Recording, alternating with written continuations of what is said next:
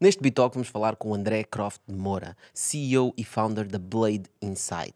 Trabalha na energia eólica e já trabalhou nas ondas. Vamos falar de energia solar e de energias renováveis e como isso impacta a nossa economia e o nosso planeta. Fica com os melhores momentos. Eu sonho com um dia em que vamos desmantelar as ventoinhas todas. Pá. Porquê? Porque são feias? Que desculpa é que eu tenho para não fazer aquilo que eu acho que vale a pena fazer? Não havia DJI ainda. Não havia um vídeo de surf no YouTube filmado por um drone. Tive um ano quase desempregado, acabei por, uh, tornei-me treinador uh, de vela, abrir uma empresa de robótica, software e analítica com 100 mil euros é quase nada. O primeiro? Primeiro. Uau. E único. Isso é, que é, isso é que é um jackpot shot. E o renovável é democrático, não é? Porque todos os países no mundo têm vento, nem todos os países no mundo têm gás. É? Exatamente. Como é que num país com tanto sol, dos países que têm mais sol, não é? Na Europa, nós somos tão fracos em termos de energia solar. Nós temos 10 horas por dia. Nós temos que criar as condições para estarmos felizes a fazer aquilo que estamos a fazer. E quanto mais máquinas estiverem ligadas, mais descentralizada é a rede, mais poderosa é a rede. Um venture capital não gosta de risco. O arte a seguir é saber dizer que não. Dizer que não é difícil. Quando tu chegas à universidade, se tu tens interesse em blockchain, blockchain podias estar ao mesmo nível do professor. Bom, André, muito obrigado por teres vindo. Pá, tu és um homem da, das ondas e do vento, não é? Um, quando te perguntam o que é que tu fazes, o que é que tu respondes? É uma boa pergunta e um, o que eu faço hoje não tem nada a ver com o que eu estudei e fiz até relativamente recentemente, mas hoje sou o CEO e fundador uh, de uma empresa que se chama Blade Insight. Nós desenvolvemos soluções uh, de robótica e analítica para otimizar a inspeção e manutenção das pás de turbinas eólicas. Uhum. Todas as turbinas grandes que nós vemos por aí. Exatamente. Estão a produzir energia eólica. Correto. E é preciso fazer-lhes manutenção. Como, exatamente. E é aí que tu entras. Exatamente. Okay. Exatamente. O que é que fazes exatamente? O que é que os teus drones fazem? Eles não vão lá arranjar as pás, imagino, não? Não, ainda não. Ainda não. Ok, ainda não é interessante. Exatamente. Portanto, o, o problema inicial que eu encontrei foi o de que um, as pás das turbinas eólicas são, um, são, estão para as turbinas eólicas como as rodas estão para o carro. Uh, estão feitas de compósitos, são expostas aos elementos e são supostas girar durante 25 a 30 anos. E portanto precisam, têm desgaste constante e este desgaste pode resultar em uma de duas coisas. Ou uma falha crítica, que pode levar a pá a partir e a consequente custo Uh, Partir e a cair cá para baixo? Correto. Isso já aconteceu? Uh, certamente. Opa. Eu não. gosto de meter assim lá de baixo, olhar para as turbinas, aquilo a rodar, é bem engraçado. É engraçado, é impressionante, são enormes, para quem nunca esteve perto de uma, e fazer a manutenção delas é um desafio. Um, e é um desafio por, por, por, várias razões. Por um lado, um, é preciso ter em conta que a energia eólica é esperada ser a fonte de energia, a maior fonte de energia do mundo daqui a 50 anos. Portanto, estamos a falar de. Epá, milhões... Quando se fala daqui a 50 anos, eu puxo pela pistola. Ainda falta muito tempo. Porque nós não sabemos o que é que vai ser daqui a 50 certo, anos. mas com base no que nós Para, sabemos hoje, nós, é nós, o que nós prevemos. Epá, exatamente. Se, tu, se, tu, se, nós olharmos para 50 anos a, atrás, não é? Íamos estar em quê? 50 anos atrás, em 80 e tal, não é? 70, sim. Uh, na altura, como é que estava a nascer. Como é que estavam as turbinas A indústria estava a nascer. E ninguém nessa altura poderia dizer com, com a certeza que estás a dizer agora de que as turbinas eólicas iam ser o futuro em termos de produção de energia. Mas, entretanto, temos 50 anos de histórico, temos curvas de crescimento. Temos... Não, a questão é que hoje em dia pode estar a nascer uma, uma nova tecnologia que daqui a 50 anos vai ou, ser. Ou pode, dentro de 50 anos não aparecer nada, né? Exatamente. Não é? Não é? Ou pode não. Mas se olhares tipo, para, para, os elementos que nós temos, né? temos o Sol nasce e depois vai dormir, né? e portanto temos a energia solar, tem esse limite do tempo, para além de ser consoante E o vento às vezes sopra e às vezes não. Certo, mas há sempre vento no planeta, né? faz parte, temos uhum. a nossa atmosfera, portanto depende se calhar não pomos as eólicas. Se olharmos para isto de um ponto de vista de sustentabilidade, o que interessa é ter aquilo que se chama uma matriz energética. Nunca se olha para uma única fonte como a solução. Uhum. O, o, aliás, vê-se agora, a dependência sobre certas fontes de energia. Sobre o um gás problema. russo, podes dizer. Sim. Pronto, o problema do gás russo agora veio claramente a evidenciar o problema que é ter essa dependência. O que se prevê e o que está estudado hoje como o cenário mais provável para o futuro, e claro que existe a hipótese de aparecerem novas tecnologias, e se aparecerem tecnologias novas e limpas, fantástico, mas hoje, com as ferramentas que temos, temos duas fontes de energia renovável que consegue competir em termos de custo com as energias fósseis. Já consegue competir em termos de custo? Certo. Portanto, Ok. existe um, um termo para medir quanto é que custa uma unidade de energia, que se chama LCOE, Levelized Cost of Energy. Isto é, cada unidade de energia, quanto é que ela custa no total. Por exemplo, quando se olha, por exemplo, para uma central nuclear, um custo que tem que entrar para o LCOE não é quanto é que custou a produzir para, para aqueles eletrões chegarem até nós. A, a, próxima- a pró- a própria ah, eh, desmantelamento da, da, da, da unidade de produção nuclear tem que entrar para isso também, porque isto normalmente é um custo de bilhões que está 15 anos à frente, mas que também afeta, deve ser considerado para aquele custo ah, de Ok, energia de Estás a dizer é, Certo. muitas vezes dizem Faz que é sentido. mais barato, mas é porque estão a protelar, mandar para a frente, não é? Aqueles custos que depois vão ter, porque alguém vai ter que tratar todos aqueles resíduos. Ah, Exatamente. e a própria construção da fábrica também é cara. Portanto, existe uma data de custos inerentes àquela produção que às vezes não entram Vamos ter que lançar para o espaço o custo- o- os resíduos nucleares, não é? Isso Yeah. também deve custar dinheiro. Mas eu, eu sonho com um dia em que vamos desmantelar as ventoinhas todas, pá. Porquê? Porque são feias? Porque nos afetam bem em termos de paisagem. Eu Ah. acho bonito. Exatamente. Portanto, aqui temos o... Tu achas bonito? Vai desde o achar bonito ao achar feio. Mas sabes porque é que eu acho que, é, que eu acho bonito? Que é Não é essa questão feio, ser só feio, não é? Sim, Eu tens acho outros impactos, outros mas em termos simpático. visuais é aquela questão de quando eu olho eu sei que aquilo é energia mais limpa, digamos assim. Não é? tem, tem os custos, obviamente, temos que produzir coisas, tem indústria, ah, mas associo uma energia limpa. Então quando vejo aquilo a rodar, penso, uau, fixe, é melhor do que andarmos a queimar gás e petróleo e não sei o quê, não é? Exatamente. E portanto, se calhar, isso é a minha. Esteticamente, se calhar, não diria que é bonito, não é? É mais bonito ver uma floresta sem nada. Claro. Mas tem esse impacto. Mas, mas vejamos, qualquer fonte de energia vai ter um custo. Não podemos olhar para uma energia ah, a custo zero. Isso não existe. E hoje a energia eólica está, ah, é competitiva contra as, as alternativas ah, fósseis. Isso para mim, no fundo, foi o, o, o, o grande trigger que eu, que eu acabei por perceber, que foi que não existem silver bullets. Eu acho errado colocar a nossa confiança e a nossa fé numa tecnologia que não existe e que pode ser que apareça e pode ser que resolva todos os nossos problemas. Logo, há duas fontes de energia hoje com esse potencial, que é o eólico e o solar. Sendo que o eólico ah, é muito maior do que o solar e tem agora um novo ramo em a franca expansão que evita muitos dos problemas ah, que já foram levantados, que são as eólicas offshore. Elas são muito maiores, Aquelas que ficam no mar, não é? Exatamente. São duas a três a quatro vezes maiores que as turbinas em terra, não afetam a paisagem ahm, terrestre, afetam claramente a paisagem marítima, mas o Dos vento é muito cruzeiros, maior. né? Os gajos- Um gajo anda no cruzeiro agora e vê ali umas ventoinhas.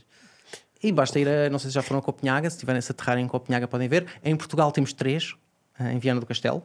Ok. Ahm, e o Mar do Norte. Portanto, este é, dentro do mundo eólico, em terra, em Portugal, não tem havido novas instalações, porque os, os bons locais já foram todos ocupados e licenciados. O que está a haver agora é um repower, estamos a pôr turbinas maiores nesses locais. Portanto, a, a maior área de expansão agora vai ser no mar, porque há muito mais espaço, o vento é muito melhor e permite-nos escalar e criar muito mais energia. Só uma pergunta: o que é que é um espaço melhor em terra? É o que é, é as mo- sítios os mais locais altos? Onde há mais Onde há vento. mais vento. Onde há mais vento. Ok, tem a ver com o vento. Mas não posso, por exemplo, há sítios onde tem muitas eólicas que nós vemos em Portugal. Eu não posso meter mais lá?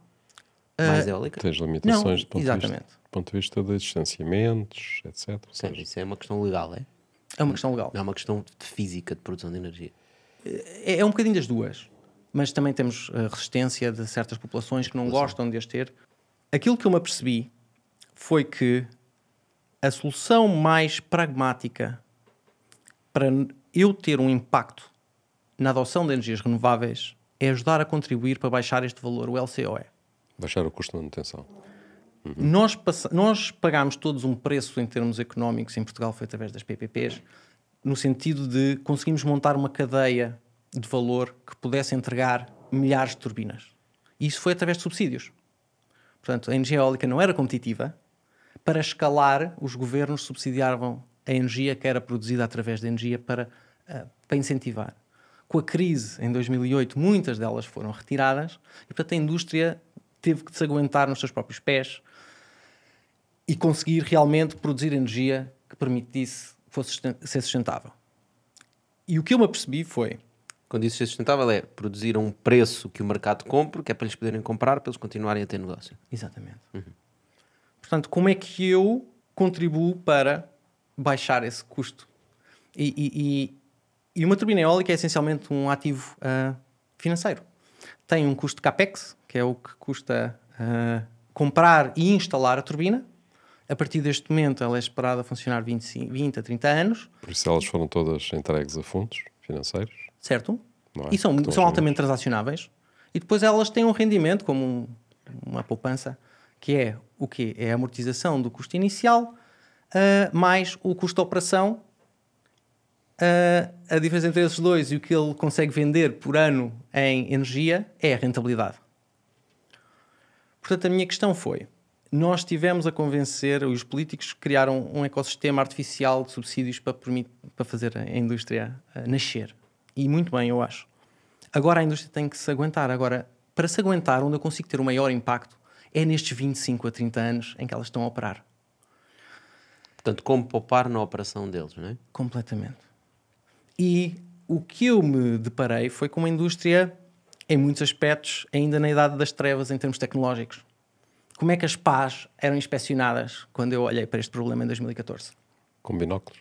Ou com binóculos a partir do chão, ou com uh, um ou dois técnicos que têm que subir até a, a, a, turbina, depois montam uma série de cordas, depois vêm a fazer rapel pela pá abaixo, depois fazem rapel até ao chão, rodam a próxima pá para baixo e voltam a subir.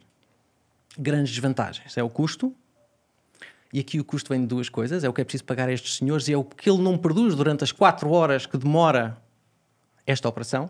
Que a turbina convém estar parada, né? Tem que, tem que estar parada. Risco de acidentes. Risco de acidentes. E depois há uma última categoria que eu acho muito importante, que é o que se encontrava nestas pás estava 100% dependente daquele inspetor naquele dia se ele estava com pressa para ir buscar os filhos à escola, se ele não fez o curso com a atenção que devia, se ele está chateado com o patrão ou o cliente e decide apressar-se, ou se recebeu instruções para ignorar alguma coisa, nós estamos dependentes da subjetividade de cada inspetor.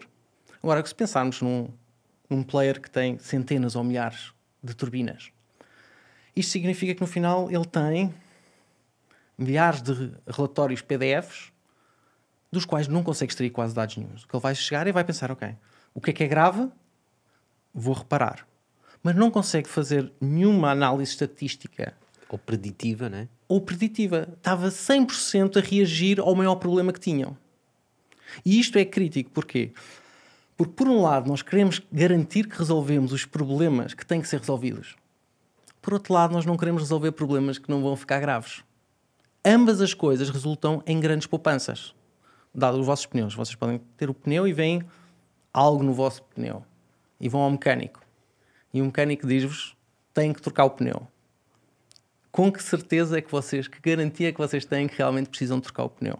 Depende da confiança que temos no mecânico. Pronto. é só para trocar pneus. A nossa percepção de risco, se não vem de dados, é a percepção. Uhum. Portanto, alguém pode fazer uma inspeção e dizer: olha, tem que reparar isto já. E então, estes reparos são muito caros, os acessos são muito difíceis. Então eu vi aqui uma oportunidade, que era como é que eu consigo uh, desenvolver uma solução que seja escalável, muito mais rápida, mais segura e que nos permita começar a, a começar a recolher dados de uma forma consistente. Uhum. Objetivo, sem Portanto, tu, tu, deixa ver se eu percebi. Tu, tu não tinhas robôs, não estavas nessa área, não entendias nada do assunto, certo? O que sim, tu viste foi um bocadinho. Sim. O que tu viste foi que havia um problema, certo? certo? E procuraste a melhor forma de o resolver. Certo. É isso. Ou seja, a tua motivação foi uma motivação de resolver aquela questão, que é reduzir os custos em termos de manutenção das ventoinhas. Completamente. E conseguir Por dados forma... mais objetivos para conseguir fazer manutenção preditiva? certo, mas por forma a conseguir baixar os custos de manutenção e, dessa, e desse, desse, desse modo contribuir para ter energia mais verde e para ela poder se expandir mais Para ser mais competitiva e no ser mais mercado energia. competitiva no mercado. Acho que isso é excelente, muito interessante.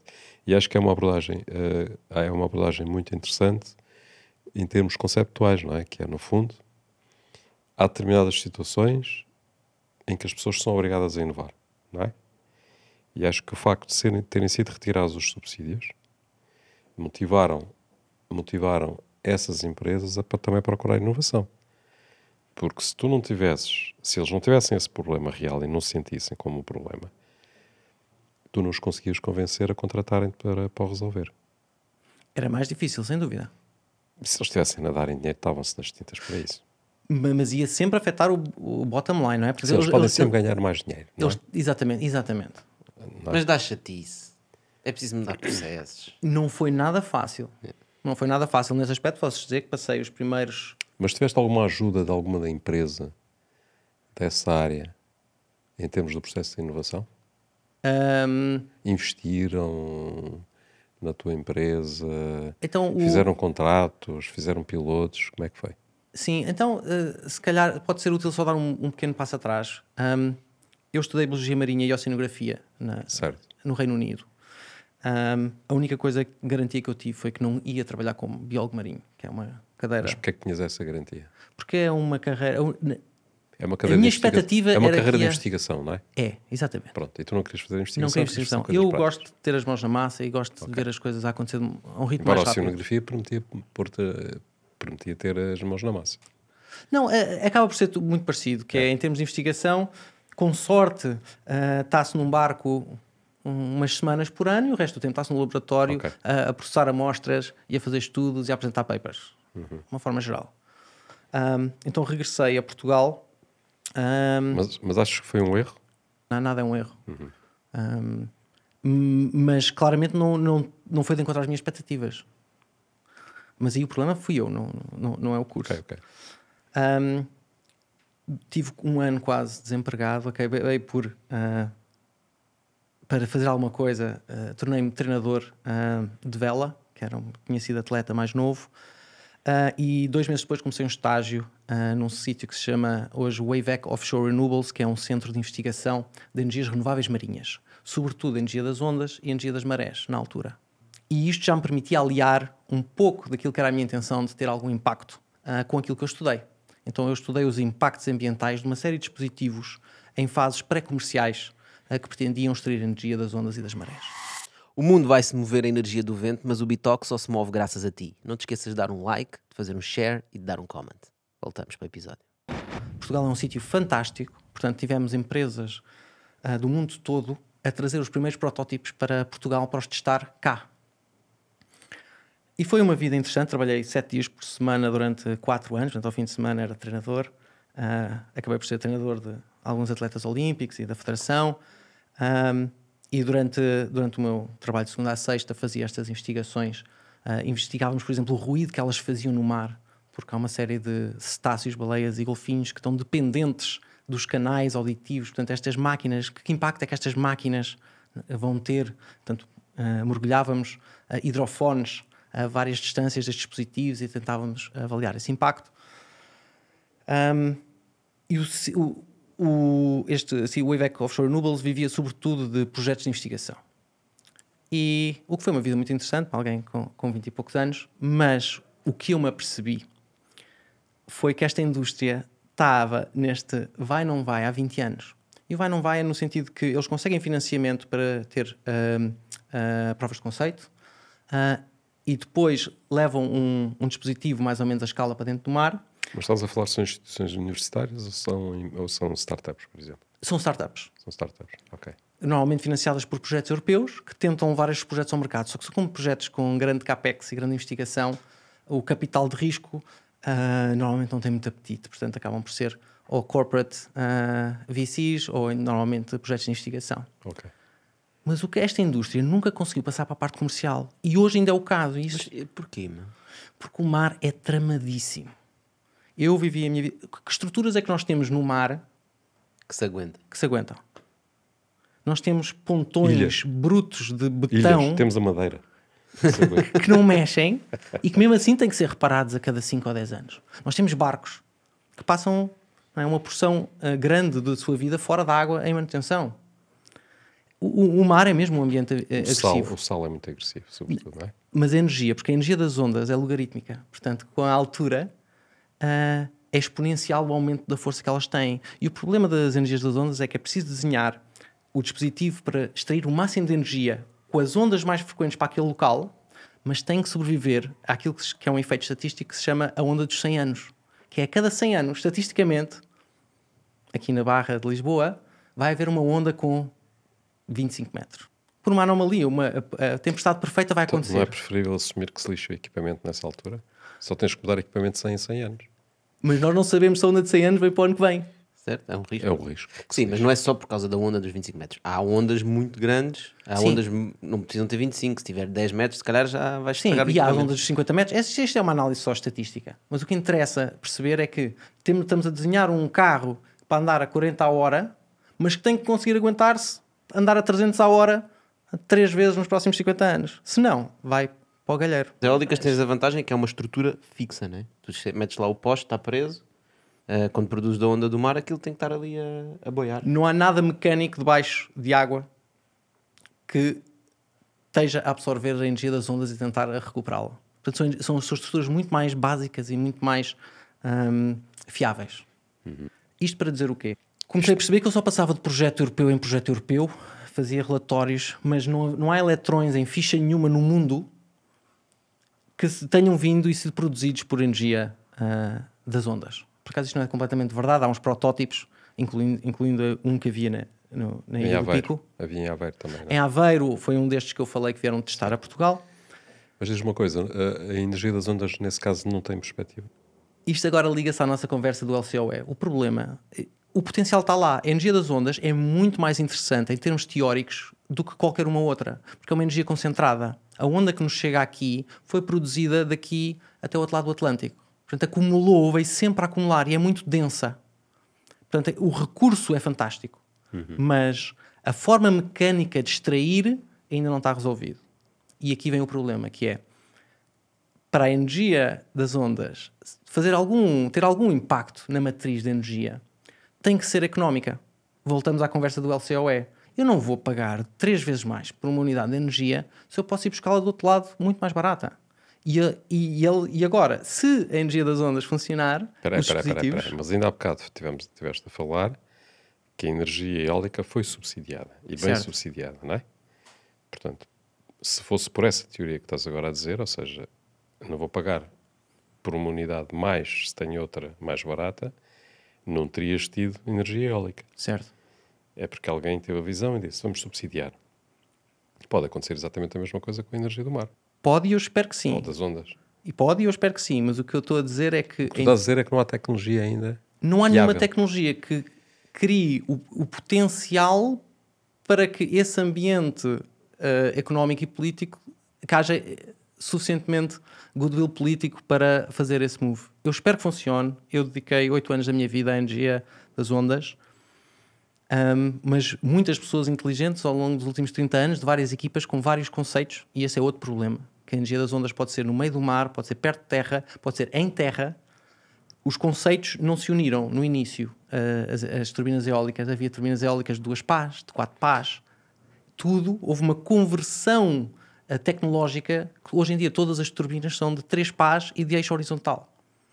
Isto, em termos de custos e de cadeia de valor, significa que não é? é uma otimização enorme. Para baixar os custos de produção da indústria, né? Claro. E isso não é verdade, nem se prevê que seja verdade com a energia das ondas. Anteriormente era de quatro pás, não é? Já foram de quatro pás, já foram de eixo vertical, portanto Vertical, já assim. vi muitas verticais. é. São bonitas. Existe uma razão física porque 3 pás é mais eficiente do que 4. Acabou por se Não, não, descobrir deve ser- que deve ser. entre os materiais que se utilizam e o que se tira de energia, as três pás é o ponto de equilíbrio Tá mais bem, mas tu interessante. não, tu não conseguias construir moinhos de, moinhos de vento com, Exato. com três pás. Porque eles metiam os, os paus Claro. e. Cruzados, claro. Bom, estavas a dizer, portanto, já estou a imaginar o que estás a dizer. Estavas a ver, todos os projetos são subsidiados, são um bocado tentativas, nunca vai para a parte comercial e tu começaste a olhar e dizer, pá, mas eu quero pôr as mãos na massa quero ter um impacto também comercial, no sentido em que ver as empresas a usar e melhorar uh, a energia, se calhar não é ondas que eu preciso, é vento. Porquê que chegaste ao vento? Houve um episódio que fez essa, essa ponte. Esse episódio que foi que eu, aos 28 anos, uh, tive o privilégio de, com mais três amigos, uh, despedimos e passámos um ano a, a viajar. Um, mochila às costas. E essa viagem, e reconhecendo que é um clichê, acabou por ser fundamental naquilo que acabou por ser a, a minha transformação profissional. Um, por um lado, os meus amigos que fizeram a viagem comigo vêm de meios completamente diferentes do meu. São financeiros, são de gestão, são de marketing.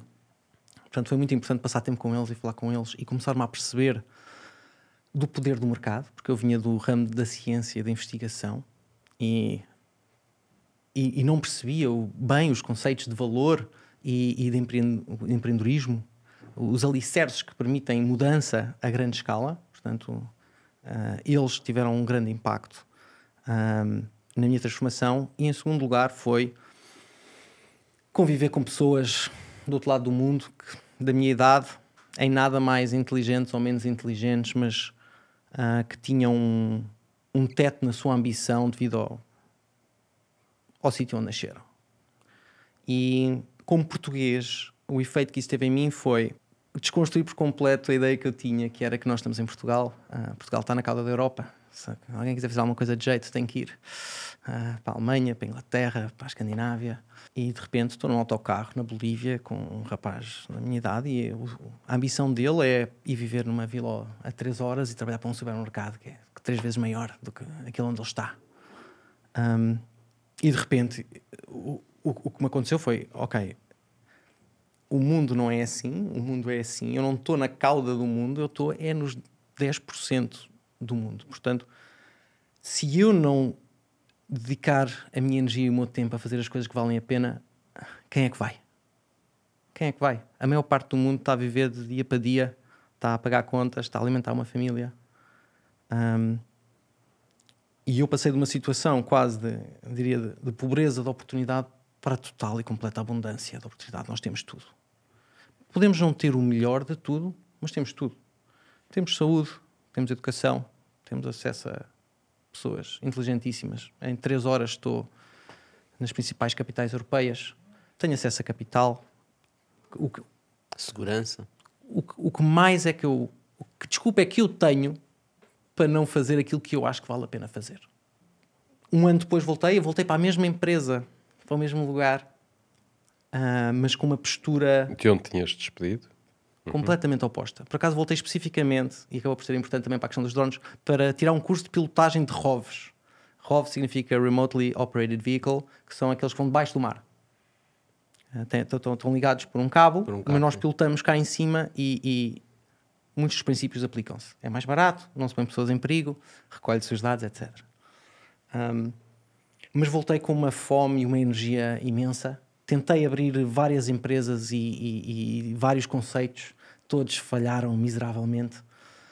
Tirei uma série de cursos e também tenho que agradecer eh, ao, ao ecossistema que havia na altura, uh, especificamente, por exemplo, o Coitec, fiz o curso do Coitec.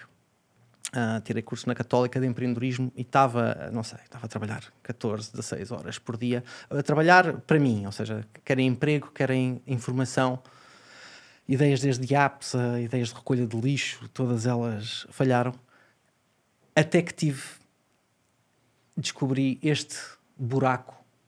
E por essa altura, quase dois anos depois de eu ter regressado, já tinha acumulado as ferramentas necessárias para conseguir construir um pitch, um business plan básico uh, e um roadmap tecnológico.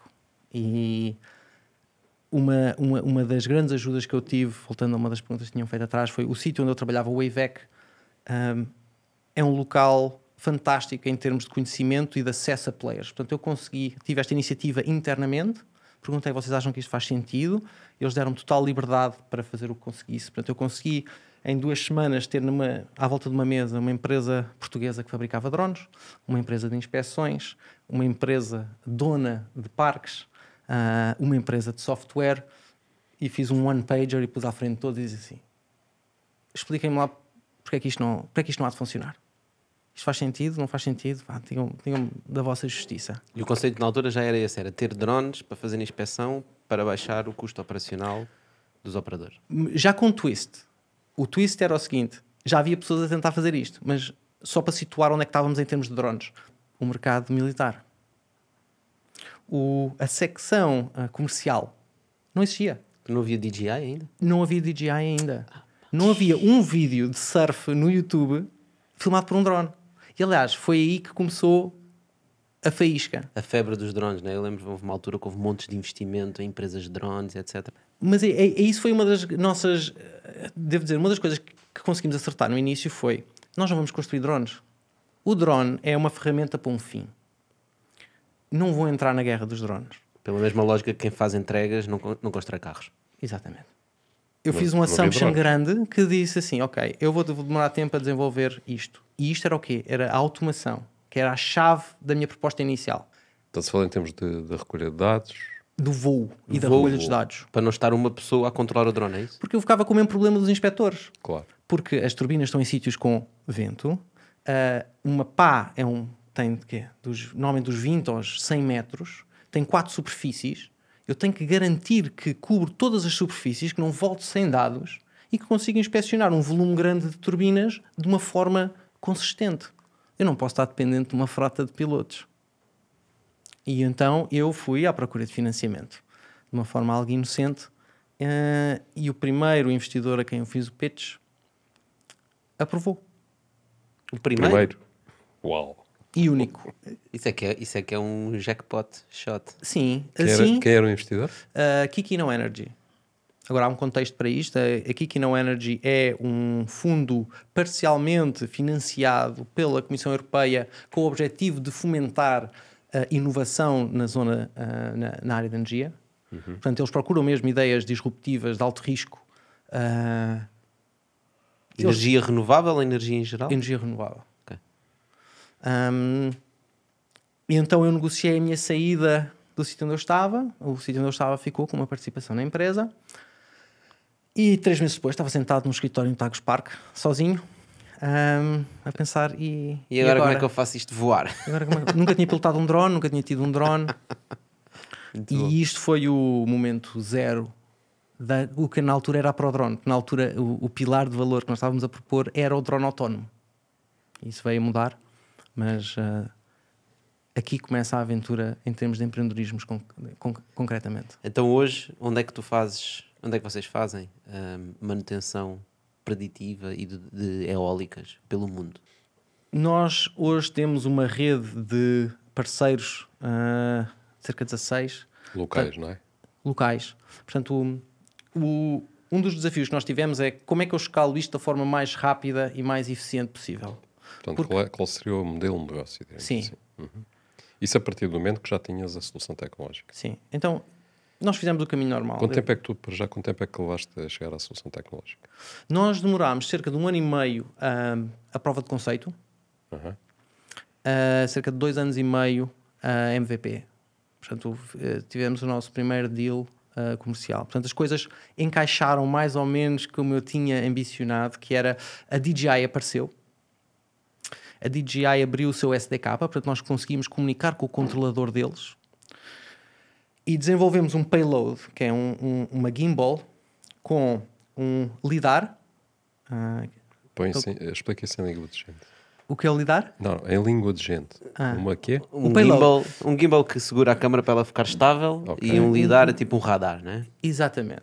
Portanto, a- aquilo que eu sabia intuitivamente era para isto funcionar em termos autónomos, eu tenho que fazer um voo relativo.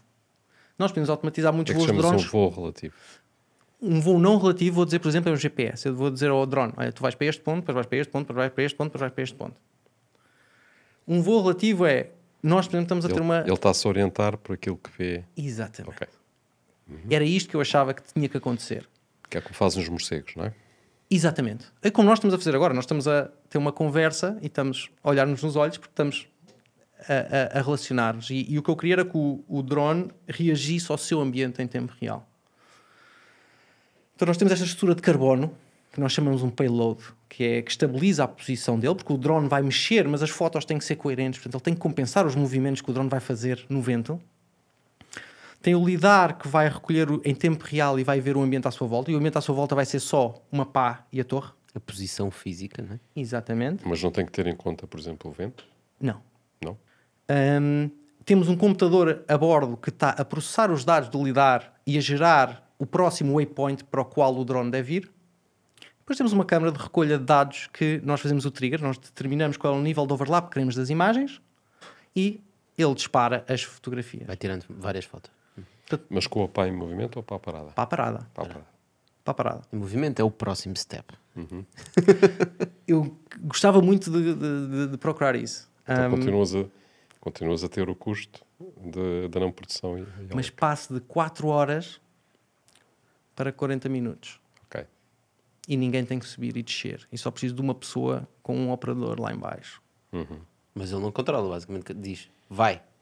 Nós na Vai, solução, na solução, na primeira solução que nós tínhamos, tínhamos que descolar manualmente até um sítio onde ele visse a pá e a torre. Quando ele visse a pá e a torre, carregávamos num botão e a partir desse momento Ele ia sozinho. ele ia sozinho, recolhava e depois ele aterrava com ah, as fotografias todas, mais os metadados do drone. Fazemos upload tanto das imagens como do voo que o drone fez. Porquê? Porque nós depois fazemos um matching destas coisas e nós, por exemplo, sabendo a distância a que o drone está, que é o que o lidar nos dá, mais cada imagem, nós fazemos uma reconstrução da pá e sabemos a escala. Isto permite-nos medir os danos. Portanto, podemos ir à mesma pá com um intervalo de tempo e medir ao centímetro se um dano está. Sim, porque A a, aumentar. imagem que tu tens sobre a pá é uma imagem que não tem contexto. Exatamente. Portanto, é tudo branco, não é? Tudo branco com um fundo azul. Onde é que eu estou na pá? A distância é que eu estou? Porque é completamente diferente ter um problema a 10 metros do início ou a 10 metros da ponta. Claro. Portanto, acabou por ser um ambiente muito rico em termos de dados que nós estávamos a, a- a gerar. E o modelo de negócios que nós desenvolvemos foi que eh, o desafio era, com financiamento muito limitado, abrir uma empresa de robótica, software e analítica com 100 mil euros é hum, quase nada. Ahm, como é que eu chego àquilo que é mais importante da forma mais rápida possível? E o que é mais importante são os dados. Portanto, nós desenvolvemos um modelo de licenciamento onde nós vendíamos o hardware com uma margem muito pequena e depois cobrávamos por cada inspeção feita com o nosso sistema. Portanto, baixávamos as barreiras de entrada, não precisávamos ter equipas de venda nos vários mercados diferentes, porque vendíamos este sistema, vendemos este sistema a, a players que já tinham as ligações, portanto, dávamos uma ferramenta para eles serem mais eficientes a fazer o seu trabalho e nós recolhíamos os dados. Essas empresas, então, não são as próprias eólicas, são as empresas que fazem as manutenções das eólicas. Correto.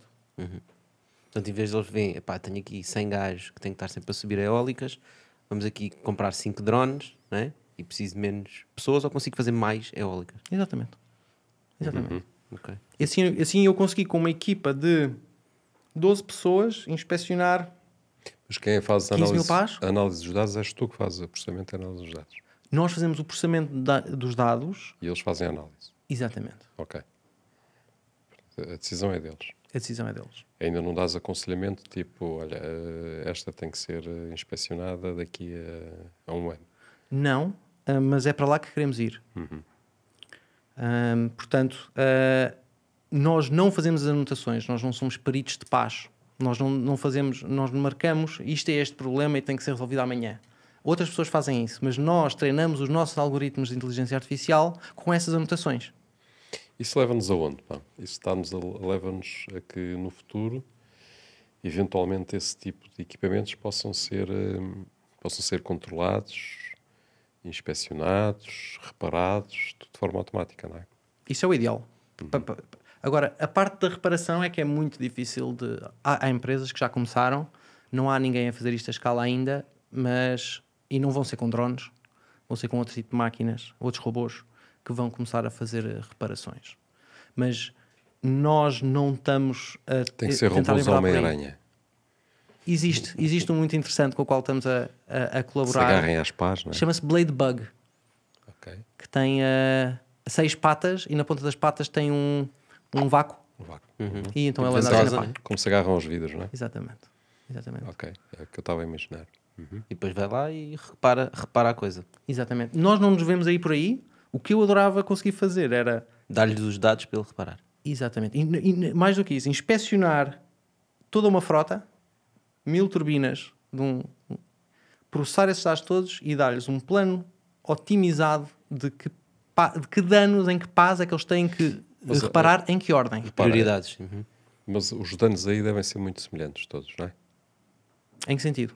Eh, o tipo de dano que a pá tem é sempre mais ou menos o mesmo, não? Sim, mas com consequências muito, muito diferentes. Mas sim, sim, em termos Portanto, genéricos o tipo são. de reparação também é muito tipificado. Mas os materiais das pás podem ser diferentes. Ah, se acontecem em zonas diferentes da pá, aquilo- ah, uma pá é feita de camadas de fibra. Portanto, o trabalho é muito manual. É, é como reparação de barcos, no fundo. É muito parecido, é muito análogo à reparação de barcos. É preciso ah, lixar, ah, desfazer camadas, ah, reconstruir camadas, esperar tempos de secagem, curar colas. É um trabalho muito manual e, e- e muito intensivo. Eu não estou convencido que seja uma coisa muito próxima. Ok. Eu só, eu só gostava de, de- de irmos um bocadinho para, a- para a questão mais genérica, que é hum, de que forma é que isso tens aqui um, um- um- tens aqui uma, uma motivação adicional, obviamente, que é a questão da redução de custo, não é? Mas em bom rigor isso não vai aumentar a capacidade de, de produção, não é? Portanto, Por que não? Ou, ou aliás, é, é, eu posso ajudar a explicar porque sim. Aumenta, aumenta porque está menos tempo parado, porque é mais eficiente, né? Mas tem um limite de o que é que tu podes melhorar.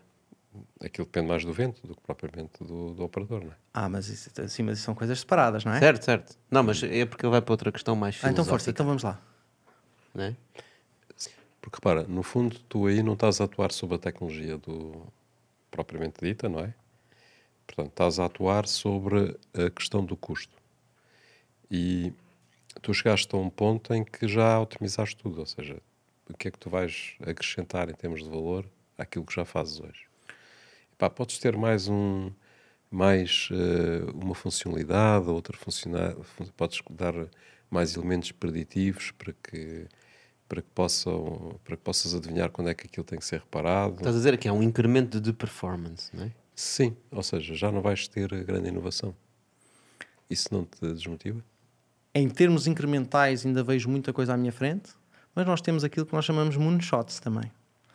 É? Nós, temos em- nós temos algumas ideias ah, que são saltos ah, enormes em termos de eficiência, mas com grande risco tecnológico associado. Vou dar um exemplo. Por exemplo, ver um, um- problema que muitas pás têm ah, são ah, os para-raios. Eh, São, são- são relâmpagos, não é? Normalmente são a estrutura mais alta onde estão. E eles têm que conseguir conduzir essa energia toda até ao chão. Muitas vezes não conseguem, e, e um dos eh, tipos de inspeção que é preciso fazer é da continuidade. E isso, por exemplo, é uma coisa que, que os drones ainda não conseguem fazer de uma maneira consistente. Só, só para dar um exemplo. Portanto, vê que o para-raios vai desde lá acima até, o- até à terra, né? Que não há nenhuma interrupção pelo caminho. Exatamente. Hoje em dia isso é medido com alguém a, a- a- a ligar fisicamente um cabo na ponta e a ligar à terra e a confirmar a continuidade do, do circuito. Sim, mas lá está, isso é sempre um incremento de performance, né? também podes dizer, quando tivermos mais turbinas no mar, né? elas são muito maiores, produzem muito mais eletricidade, mas depois tem um limite, há um limite em que pá, estás no topo, né? Aquilo, o incremento é sempre um bocadinho, um bocadinho mais, hum, e se calhar acaba-se o desafio nas eólicas. Uma das coisas que eu gostava de desmistificar um pouco é que, e disseram-me isto no início e eu não, não liguei. Eles disseram para não chamar a empresa para o drone porque o, o foco, muitas vezes, a conversa acaba por estar no, no, drone. no drone. Na verdade, o que nós queremos é, é, é que a indústria eólica cresça. Agora diz-me uma coisa, qual é, tu disseste que claramente eh, daqui a, em 2050 que era a fonte de energia mais utilizada, é isso?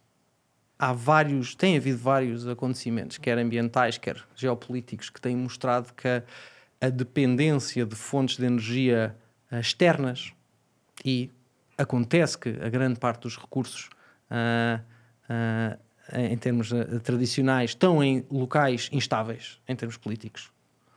Eh, Do ponto de vista, do ponto de vista hum, ambiental, obviamente qualquer produção local é sempre preferível, não é? Seja, seja no que for. A energia também, não é? Mesmo se for gás, não é? se todos os países tivessem gás, está ali Exatamente, perto. portanto, Mas pronto, é sempre melhor renovável.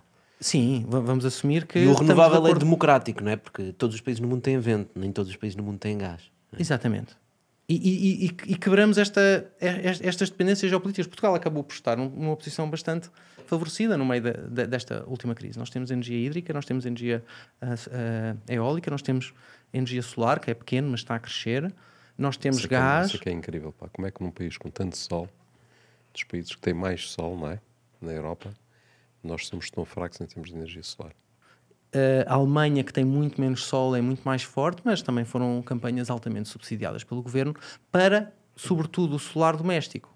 O potencial de desenvolvimento em termos de energia solar é muito superior àquele que é do, na energia eólica. Porque em termos, em termos eólicos nós não temos muito mais tecnologia para fazer. Nós podemos pôr eh, muito mais ventoinhas e passamos a ter mais energia, não é? Ou fazê-las mais eficientes. É, uma, uma, uma turbina tem uma, aquilo que se chama uma curva de potência, que é quanto é que ela espera produzir para cada velocidade de vento. Pois. E ajusta o pitch das pás para otimizar isso dentro dessa curva. Sim, senão aquilo podia entrar numa rotação que voava Claro, juntamente com claro, a montanha, claro. não é? E, há um- há- Punha a montanha a voar. Levantava a montanha. e voltamos um bocadinho à, à questão da, da energia do mas, mar. mas espera aí, eu queria voltar àquela questão que é, do ponto de vista solar, Uhum. a, a ideia que eu tenho é que o desenvolvimento tecnológico da captação do sol, muito, Que é muito pouco eficiente. Né? exatamente, E porquê que isso é? Chega-nos por cada metro quadrado X energia do Sol, certo? Se nós conseguíssemos absorver 100%, não saía mais nada. Os painéis solares estão dependentes de células que convertem essa energia.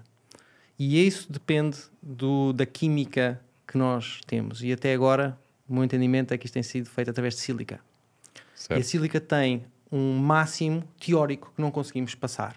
A quantidade de energia que é absorvida por metro quadrado ou por centímetro quadrado, ou não sei quantos, é ínfima, Não, não, não é, não, é ínfima. Estamos a falar de cerca de 35%, acho eu. Os melhores painéis solares já dão cerca dos 40%, 40 e poucos por cento, se não me é? engano. Então se calhar estamos melhor do que eu estava à espera.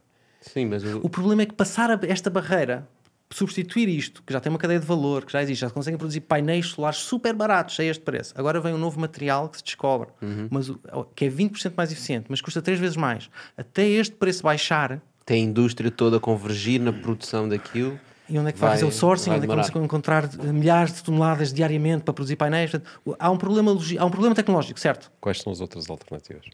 Nuclear. Porquê é que- então porquê é que estamos a pôr o nuclear de lado? Eu não ponho nuclear não é de de lado, eu acho que a lógica do, do André que eu percebo que é tu olhas para o que nós temos hoje né? e depois olhas para as outras possibilidades, mas essas possibilidades implicam alguma revolução. E nós não conseguimos prever quando e se essa revolução vai acontecer. Então, mais vale agarrarmos naquilo que nós temos, foi isso, né? É isso que eu estou a perceber, estavas a dizer. Aquilo que nós temos e dizer assim, ok, isto nós temos, vamos apostar nisto. Se entretanto aparecer uma revolução no nuclear, ou no solar, ou no, nuclear hídrico, ou nas apareceu uma ondas. revolução, não é? No nuclear já apareceu uma revolução. Certo, só que o capex aí, não, é? o custo é gigantesco. né? Exatamente. É preciso subsídio. Olha, mas temos aqui uma frigideira que nós queremos que tu vejas. Então, Pá, isto é um bitol que nós temos aqui vários ingredientes que eu quero que tu escolhas um.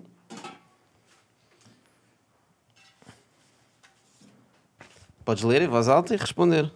Uf. Ah, a questão é: para quando Portugal com 100% de energias renováveis? Primeira coisa a dizer é que Portugal já está muito bem. Dependendo dos meses, nós conseguimos atingir mais do que 50% ah, de energia de fontes renováveis. O que já nos somos, somos para o quarto país na Europa, não é? Eh, eu, não sei exatamente os números, mas em termos, ahm, ah, em termos comparativos estamos muito bem. Agora há aqui questões de gestão de balanceamento que, vai- que são sempre difíceis. Essa vai ser sempre difícil. Nós vamos ter sempre ter energias que conseguimos ligar e desligar para poder compensar os tais picos de noite, dia, vento, não vento. Em numa da- série de países no mundo há racionamento de energia. Das fontes de energias renováveis, a hídrica é a única que podemos ligar e desligar. Portanto, essa é a nossa bateria gigante que podemos ligar e desligar quando outras não funcionam. Até mais devia ser usada mais como backup, né? Ou seja, está ali guardada sempre quando for preciso Isso é o ideal. Mas para isso temos que ter muito solar e, Uhum. E muito eólico. Exatamente. e ondas. Mas respondendo objetivamente a isto, a verdade é que eu não sei. Ahm, mas parece-me que Portugal está a ir na direção certa e eu nem necessariamente teria que eh, dizer que temos que ter 100%, mas que temos que ter mais do que 80% e, portanto, que a grande maioria das nossas energias seja renovável, eu adorava conseguir ver isso nos próximos 50 anos. Boa. Acho que é um excelente desejo para a gente acabar este Bitalk, uh, para que isso aconteça, para termos um futuro melhor, não só na nossa geração, como disseste há pouco, mas na todas as outras gerações que vêm a seguir, que não, não tiveram palavra a dizer, né? Olha, André, muito obrigado por teres vindo partilhar um bocadinho sobre os, os ventos e os mares. Eh, e pessoal, obrigado a vocês por estarem desse lado. Já sabem onde nos encontrar nas plataformas digitais. Nós voltamos para a semana. Um abraço. Obrigado, André. Obrigado. Obrigado eu. Dana. Nós estamos 10 horas por dia. Nós